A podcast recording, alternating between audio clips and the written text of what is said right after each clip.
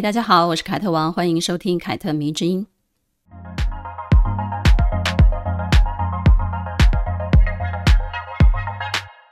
我的线上课程《独立女性养成术》上线之后呢，已经有很多读者朋友陆陆续续的开始听课了。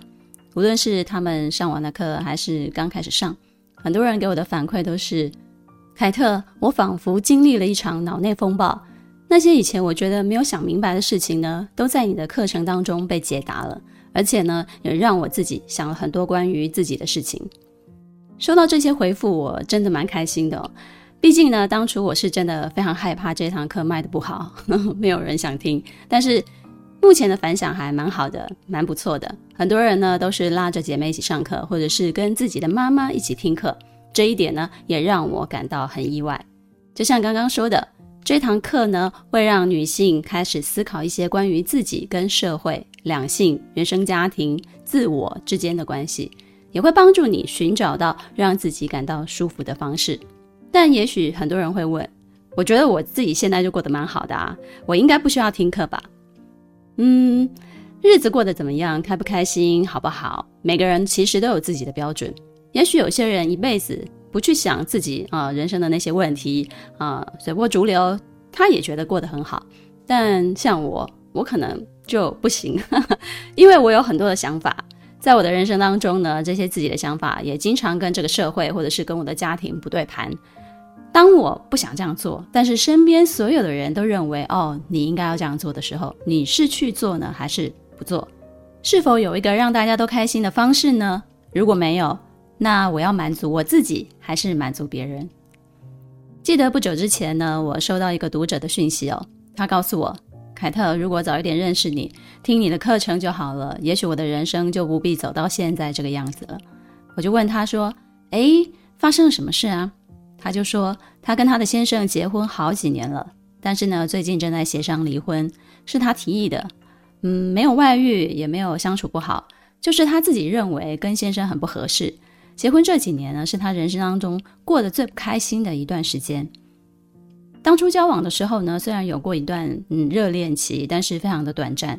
当热情渐渐的褪去之后呢，他就发现，其实他跟他先生有很多地方都不一样。他们很多话没有办法聊在一块儿，然后呢，对很多事物的看法，甚至是观念也不太一样。但因为两个人都是适婚的年龄了，也见过彼此的父母了，所以呢，在两家人的簇拥之下呢，他们就结婚了。虽然他当初有把自己的犹豫告诉妈妈，但是他的妈妈却这样子对他讲：“你以为你自己很年轻吗？有这个男人想跟你结婚，人又老实，又有不错的工作，你还挑什么呢？”你这样子挑三拣四的，什么时候才可以嫁得出去啊？我说你啊，不要太骄傲了。难道你以为还可以找到更好的吗？他说他自己当初听完妈妈这一段话的时候，还觉得非常有道理。他就反省一下自己，哎呀，我是不是太矫情了？这个男的配得上我啊？我还嫌弃他，哎呀，真是要不得啊！我看到这段讯息的时候，我在手机这一头就苦笑了一下，我内心有点酸涩。原来我们女人其实一直都是在被打压的环境当中长大的。但凡有一个条件不错的男人愿意追求你，愿意娶你，你都不能拒绝。如果拒绝的话，就是你太骄傲、太矫情、太任性、太不识抬举了。然后我就问他：“那你现在还觉得你妈妈说的话是对的吗？”他说：“我现在完全不觉得我妈妈说的对，尤其是我自己在婚姻当中走过一遭之后，而且我还非常后悔当初相信了这段话。”我应该相信我自己，我应该相信我自己。我要告诉我自己，我并不爱这个男人，我只是曾经喜欢过这个男人。但是因为大家都说他好，鼓励我嫁给他，我就没有勇气面对自己真实的想法。我紧接着就问他：“那你结婚之后有没有小孩呢？”我其实是蛮担心这个问题的，因为如果有小孩的话，离婚就会比较难，比较复杂一些。所以呢，当他说没有孩子的时候呢，哦，我就松了一口气。我说。没有孩子就好，至少离婚呢就会简单一点。他就回我，因为很怕有牵扯，所以结婚这几年他都一直在避孕。我说，没想到你还是有一点清醒的嘛。他说：“哦，这是他最后的理智线。”其实呢，这个读者的问题，我自己也曾经经历过，但是我们的结局很不一样。那个时候呢，我也是快三十岁了，有一个交往三年的男友，双方也都是见过父母的人，两家人还一起围在一张圆桌吃过饭呢。男方呢，认定我就是他要娶的人了，所以之后很多事情都是朝着结婚的方向进行的，就是他买房子啊、买车啊什么之类的。但是呢，我自己可不是这样认为的哦。当时的我并不想结婚，我喜欢这个男生，但是他其实不会是我想结婚的那种人，哪怕我陪过他创业。但我也没有觉得自己跟他会是那种走上婚姻这条路的人。那时候我对婚姻完全没有任何的憧憬。当外界认为我们的感情越来越稳定的时候呢，我就更加明白我自己不想嫁给他。另外呢，还有一个原因就是男方的家庭他们在观念上面是比较保守的，而我这个人嘛，虽然看起来很有长辈缘啊，自己说的啊，自己说的，但实际上呢，我的心思有一点点野。如果只是男女朋友的关系，偶尔见见对方的家长，装装样子，我觉得不成问题。可是如果真的要变成一家人，哦，还代志的打掉啊，装一辈子太难了。嗯，后来呢，我就跟他分手了。分手的时候呢，很多人都不能够理解我的决定，觉得我伤害了他，觉得我瞎了眼，错过一个这么好的男人。连我自己的家人都不太能够谅解我。我妈妈只差没有说：“你怎么可以放弃这么好的男人呢？”他只是默默地把我的电话挂断了，但是我知道我自己非常清楚我妈的脾气，这已经是我妈表达愤怒的最高境界了。我很抱歉自己在这件事情上面让她失望，但我完全不后悔我自己做的这件事，因为我很明白啊，我自己的价值不来自于有没有男人想娶我。我也不害怕自己在接近三十岁的时候错过一个优质的男人。我身边站了一个什么样的男人，代表其实是我自己的眼光，不是他的眼光。就算没有这样子的一个男人，我也有我自己的追求，有我自己向往的世界。有人就问我，为何在社群平台上面很少看见某人出现？就算出现了，他也很模糊，不是一个背影啊，就是一只手啊，经常看不清楚。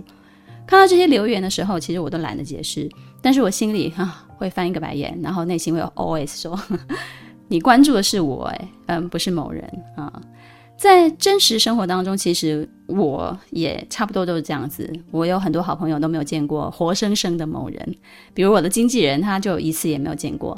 更多的朋友呢，也已经好几年都没有见过我们一起出席聚会了。我们共同的朋友，一只手就可以数完了。平常呢，也其实蛮少去彼此朋友圈啊、露面的，所以呢，在社群平台上曝光的那些生活呢，真的就是我自己的真实生活，其实差不了多少。至少呢，在跟某人合体上这一点，我还是算蛮真实的，就是完全不把它纳入自己的朋友圈内。可能有些人是没有办法这样子的，他们就是要黏 T T 的啊，但是。你也得承认，有一些情侣或者是夫妻，他们是这个样子的，而且不代表他们就不相爱。再来呢，我为什么没有跟前男友结婚？就是因为我当时的心里是非常清楚的，我只是喜欢他啊、而不是爱到非得跟他结婚不可，非得绑定终身不可。有些女人不太能够理解一些男人为什么跟他在一起那么久，却不愿意结婚。但是我可太懂这些男人在想什么了。爱情跟婚姻真的就是两回事。虽然不谈恋爱没有办法进入婚姻，但是呢，很多时候我觉得恋爱啊，只是单纯是恋爱而已。而且不谈恋爱就真的没有办法进入婚姻吗？啊，你们自己扪心自问一下。很有趣的一点就是，社会看待一个被拒绝的男人跟看待一个被拒绝的女人其实是很不一样的。我一个女人。拒绝这个男人的求婚，就是我不识好歹，不懂珍惜。他一个男人，如果不想跟某一个人女人结婚，那一定是这个女人有问题，或者是配不上他，他看不上。所以很多女人会在男友不想跟她结婚的时候呢，她第一时间会反省自己啊，是不是我不够好呢？而男人多数的反应却恰恰相反哦，我这么好，你怎么会不想跟我结婚呢？普信男有没有？回到那位读者，他妈妈跟他说的话好了。这段话呢是非常典型的，非常具有代表性的。你以为你自己还很年轻吗？啊，我想一定很多很多女人都听过。这代表就是女性的婚恋价值呢，一直都被年龄给钳制住。而之所以被年龄套牢，是因为我们女性在生理上有最佳的生育期。所以呢，如果你想摆脱这些框架，你就要清楚地了解你的价值来自于何处。如果你认定你自己的价值就是来自于青春，来自于生育能力，那么任何女人都有赏味期限啊！而且这个世界永远有人正年轻着，你永远追赶不上那一批又一批正年轻着的女性。可是，倘若你不愿意这样子被定义，你也不愿意这样看待你自己，那么你就要好好挖掘你自己的能力，展现你自己，了解你自己，真正去实现嫁给爱情的婚姻，而不是被很多人按着头去结婚。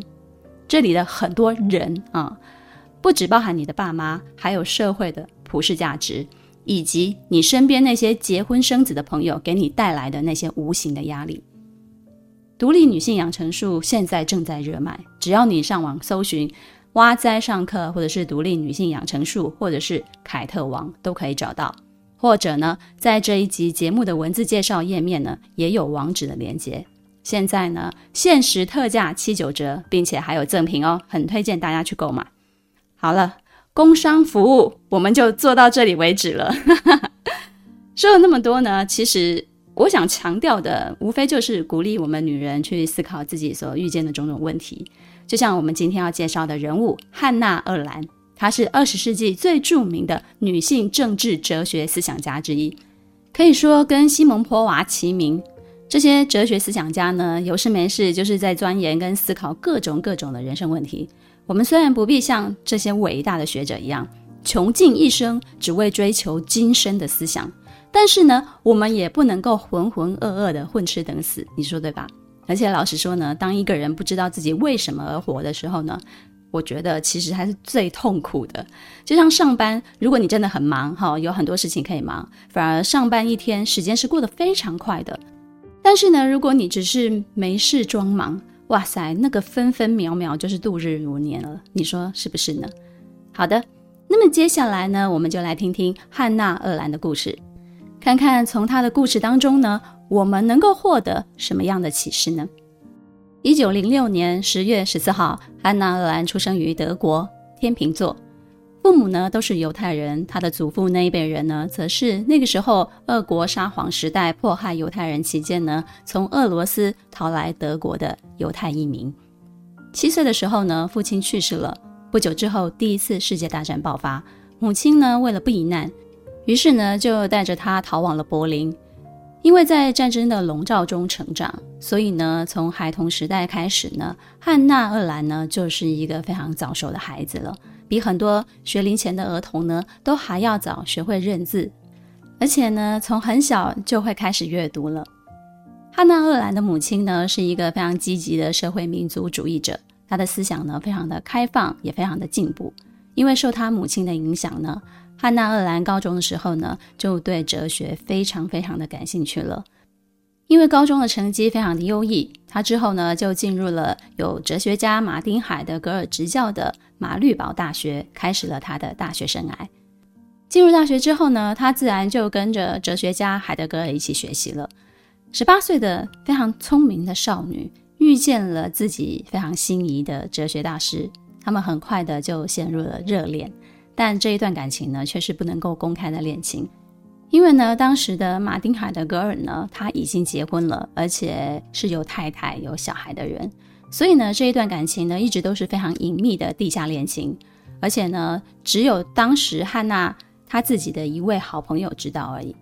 这段恋情呢，之所以后来被大家知道，并且成为哲学界人人公开讨论的八卦，是因为两个人去世二十年之后，他们之间往来的书信被公开发表了，所以才曝光的。从他们相互通信的那些信件当中呢，大家发现了对爱情表达非常直接的，其实不是女生，是男生。就是马丁·海德格尔，他表达对汉娜的爱是非常热烈的。他的那些文字充满了热情，而且他的爱意溢于言表啊，总是希望汉娜·二兰呢回信的时候可以多写一点，这样子呢就可以解除他的相思之苦。至于汉娜·鄂兰呢，她表现出来的大多都是对这个男人的崇敬啊、敬佩这样子。这个时候的汉娜·鄂兰呢，其实还是一个大学生嘛，她还没有写出对后世影响很深的极权主义起源。极权主义起源呢，之于汉娜·鄂兰，其实就像是西蒙波娃之于第二性，对他们来讲都是非常重要的代表作。极权主义起源呢，是二十世纪反思极权主义，甚至是整个人类的历史上的一个政治的经典。加上呢，他是犹太人的身份，以及二战期间呢，他从纳粹德国逃亡的那些经历，更是带给汉娜呃对世俗社会有更多的关注跟责任。于是呢，也让汉娜·赫兰也就成为了二十世纪最具原创性也最具影响力的政治思想家之一了。但是呢，尽管如此，很多人提到他，还是更喜欢聊他 跟海德格尔的那一段八卦。很多人其实很少有兴趣去了解他的思想，应该是这样讲好了，就是他的思想比较深刻。与其啊、去研究他那些深刻的思想，那还不如聊他的八卦啊、比较轻松一点。但是呢，这种现象似乎也是成为一个嗯女人的命运。我觉得，不管。他多么有能力，脑袋多么的性感，其实很多人都愿意谈及他的时候是讨论他那些八卦恋情，而不是啊关注在他本身的能力上。其实我们从很多很多历史上面那些很著名的女性身上都可以看到这一点。那其实也是可以 围观啊来缩小来看待，其实就是我们共同女人的一个命运。不过呢，这段恋情很快就退烧了。汉娜呢，后来就离开了海德格尔任教的大学，前往了海德堡大学，在雅斯贝尔斯的门下攻读一个博士的学位。虽然呢，他依然跟海德格尔保持了联系，但是已经不是之前那一种恋爱的关系了。加上一九三三年之后呢，海德格尔在希特勒当选德国总理的时候呢，接任了弗莱堡大学校长的职位，并且呢，也开始像其他大学一样驱逐犹太籍教师的时候呢。汉娜·鄂兰就不再跟他有任何的瓜葛了，要一直到了战争结束，二战结束，到了一九五零年，两个人才恢复了联系。可以说，海德格尔曾经是汉娜·鄂兰的启蒙老师，是少女仰望的一个哲学偶像。但是呢，在战争面前，在一个强权的面前，海德格尔所表现出来的那些行为呢，却让汉娜·鄂兰非常的失望。他在看清楚对方的纳粹本质之后呢，选择离开了他，并且呢，很长很长的一段时间呢，都不跟对方有关系。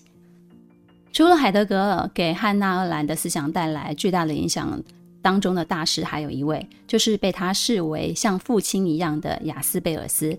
汉娜·鄂兰呢，非常非常欣赏他这个人身上的个人修养以及他的政治追求，让汉娜·鄂兰呢，在往后。自己在追求政治哲学的路上呢，就有了一个远大的偶像可以当做目标。一九二八年，他完成了博士论文，获得了博士的学位。但由于他是犹太人，他没有办法获取教授学术的资格认定，于是呢，也就不能够在德国任何一所大学授课了。之后呢，他就回到了柏林。不久呢，他就跟作家居斯特恩结婚了，开始从事德国浪漫派的研究。一九三三年，希特勒当选总理，开始大规模迫害在德国的犹太人。汉娜·鄂兰呢，因为自己也是身为犹太人的关系呢，就开始主动帮助犹太人、共产党人以及呢那些社会民主党人，帮助他们逃亡。于是呢，他自己也就成为了纳粹的目标了。曾经被盖世太保抓进了牢里，获释之后呢，他就逃离了德国。途经布拉格，然后一路辗转流亡到了巴黎，并且呢，在巴黎跟马克思主义者沃尔特·本雅明结识，成为了好友。当然，在这一段逃亡的期间，他的第一段婚姻也就毁了。他的第一段婚姻只维持了四年。一九四零年，在二战期间呢，他跟第二任丈夫德国诗人、哲学家海因里希·布吕歇尔结婚了。因为呢，是身为犹太人的关系。二战开打不久之后呢，她跟丈夫还有她的母亲都被抓进了拘留营，关了两周。因为她已经在德国被除名了，不再是德国的公民，而且呢，在法国也被当成是外国人，所以她就在战争爆发了之后呢，就受到了拘留。之后呢，在其他好朋友的帮助之下呢，好不容易才逃出来，并且呢，辗转的来到了美国的纽约。据说呢，汉娜·鄂兰的逃亡路线跟本雅明差不多，但是本雅明呢却在西班牙被发现了，于是半途中他就选择了自杀结束了生命。其实这是很多当时候逃亡的人他们会选择的方式，与其被抓进了集中营啊、被虐待致死，他们大部分的人会选择自杀。这对生于太平时代的我们来说呢，也许是真的蛮难想象当时欧洲所经历的一切。可是呢，你只要看看乌俄战争，你只要看看乌克兰人民现在的状态，你应该也或多或少能够感受到战争的摧残跟无情。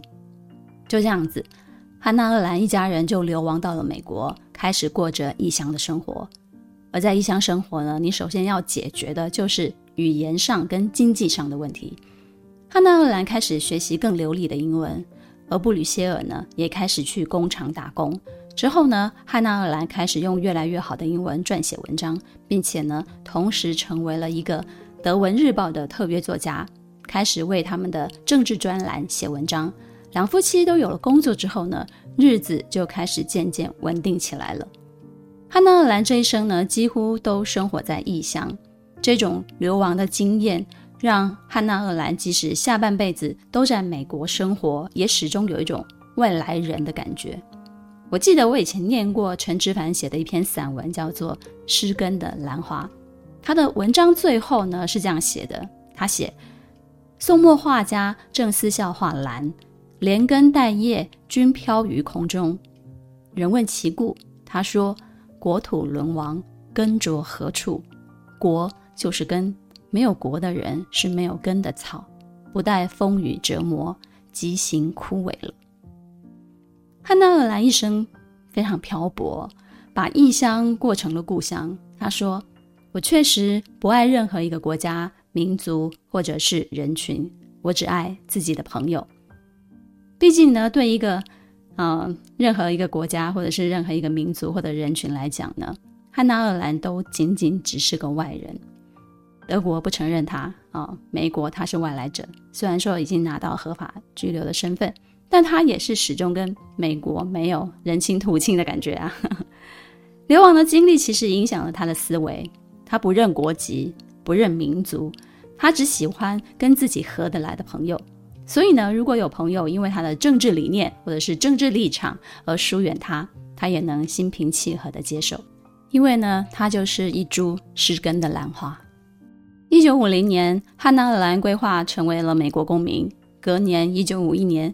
四十五岁的他呢，就发表了多年政治研究的成果，《论极权主义的根源》这本著作呢，被欧美知识界以及舆论界称为大师的杰作，认为呢可以跟马克思的社会批判著作相提并论，一举呢就奠定了汉娜·鄂兰作为著名政治理论家的基础，以及奠定了他的声望。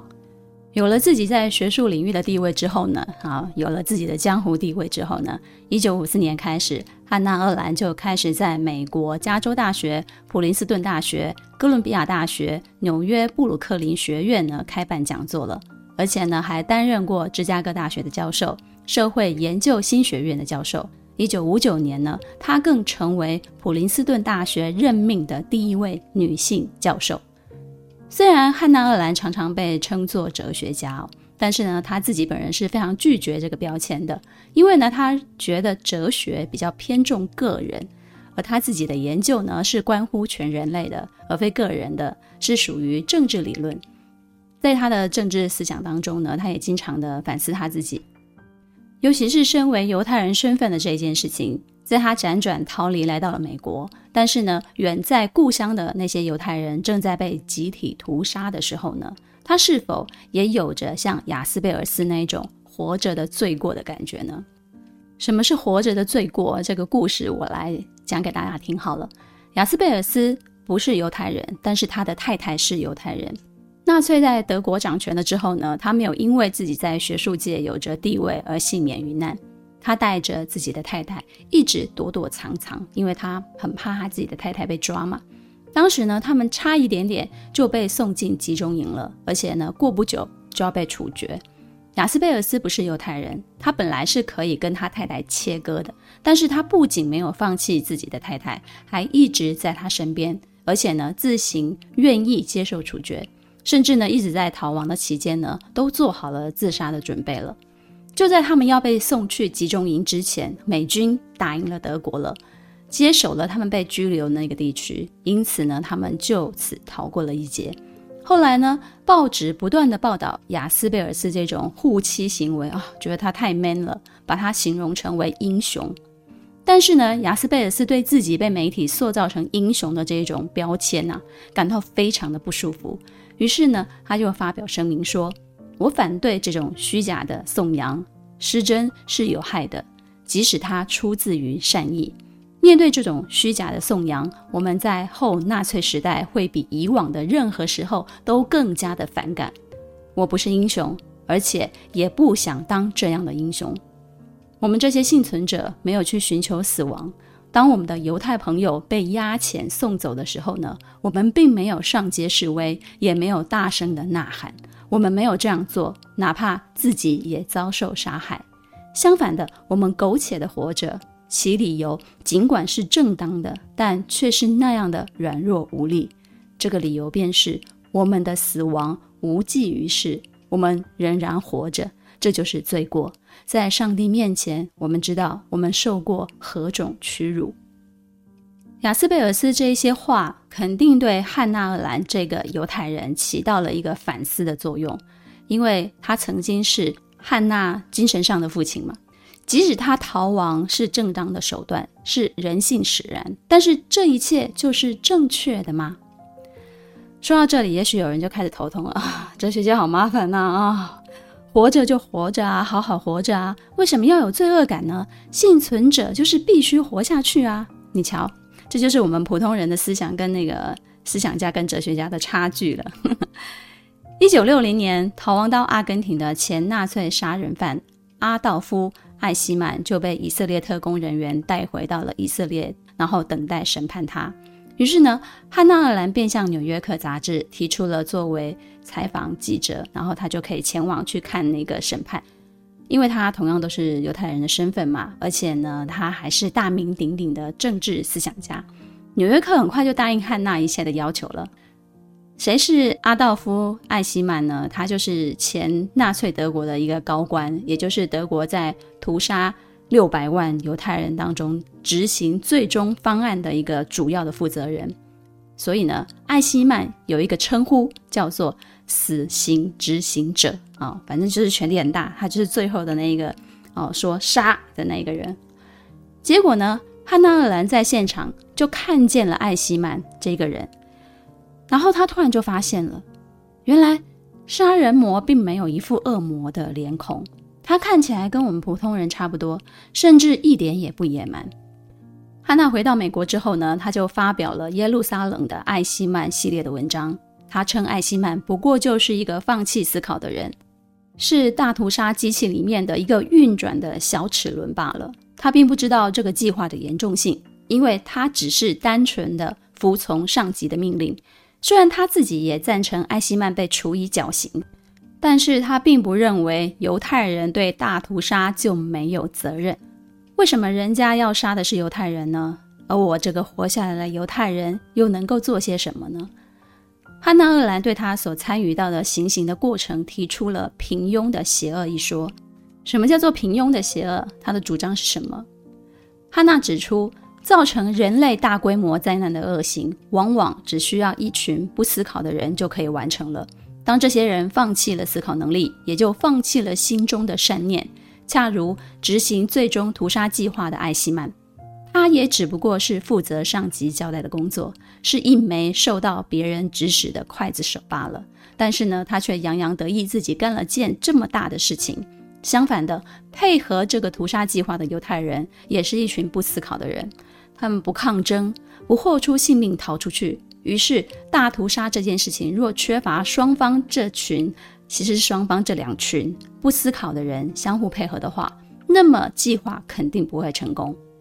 这个论点把汉纳尔兰推向了风口浪尖，很多人认为他反过来质疑犹太人不配当一个犹太人，甚至身边很多很多挺犹太人的好朋友都表明要跟他断交，甚至有人在文章发表前看过了稿子，并且劝他：“你不要发表，这样子文章一发出去会惹来争议。”但是他还是把这系列文章发表了。因为他始终坚持，人类只要不思考，恶行就会随时以各种各样的方式出现。这是一个思想家对人类的最高的善意。只是这个世界真的有那么多人愿意去做深度的思考吗？你觉得呢？如果我问你，你就你自己的生活经验，你自己是喜欢追根究底，并且做深度思考的人吗？我曾经在书上看过一句话哦，这句话是这样讲的：所谓的意识混沌，往往才是这个社会的基石和真相。这句话什么意思呢？就是说，社会上有很多的人，他们的意识都是混混沌的。他们其实是都是没有想那么多的。我们必须承认，这个世界上有很多人不但平庸，而且不喜欢思考，觉得日子哎过得差不多就得了。想那么多干什么呢？想那么多，思考那么多，银行账户明天也不会多出几万块钱呐，你说是吧？但是我们读圣贤书，所学何事呢？说穿了，不过就是把他们精深的理论接地气的跟我们的真实生活嫁接起来。如果不能够放在我们的真实生活，那么那些东西确实是挺空泛的。嗯，那我们试着把汉娜·厄兰这个平庸的邪恶跟我们的真实生活嫁接一下吧。嗯，运用在我们的生活周遭，或者是运用在我们一开始所讲的话题上面好了。它也能够看作一代一代婆婆妈妈对自己下一代的女儿、孙女的催婚，以及结了婚就催他们生孩子这一个结婚的套路上面，这些婆婆妈妈们何尝深入的想过结婚跟生育对女人的意义呢？他们这些人当中的绝大多数，不过就是依循一个传统的价值，或者是跟着社会通俗的观念去执行罢了，就像艾希曼一样。明明自己根本就没动脑筋想，却觉得自己拥有了极大的权力。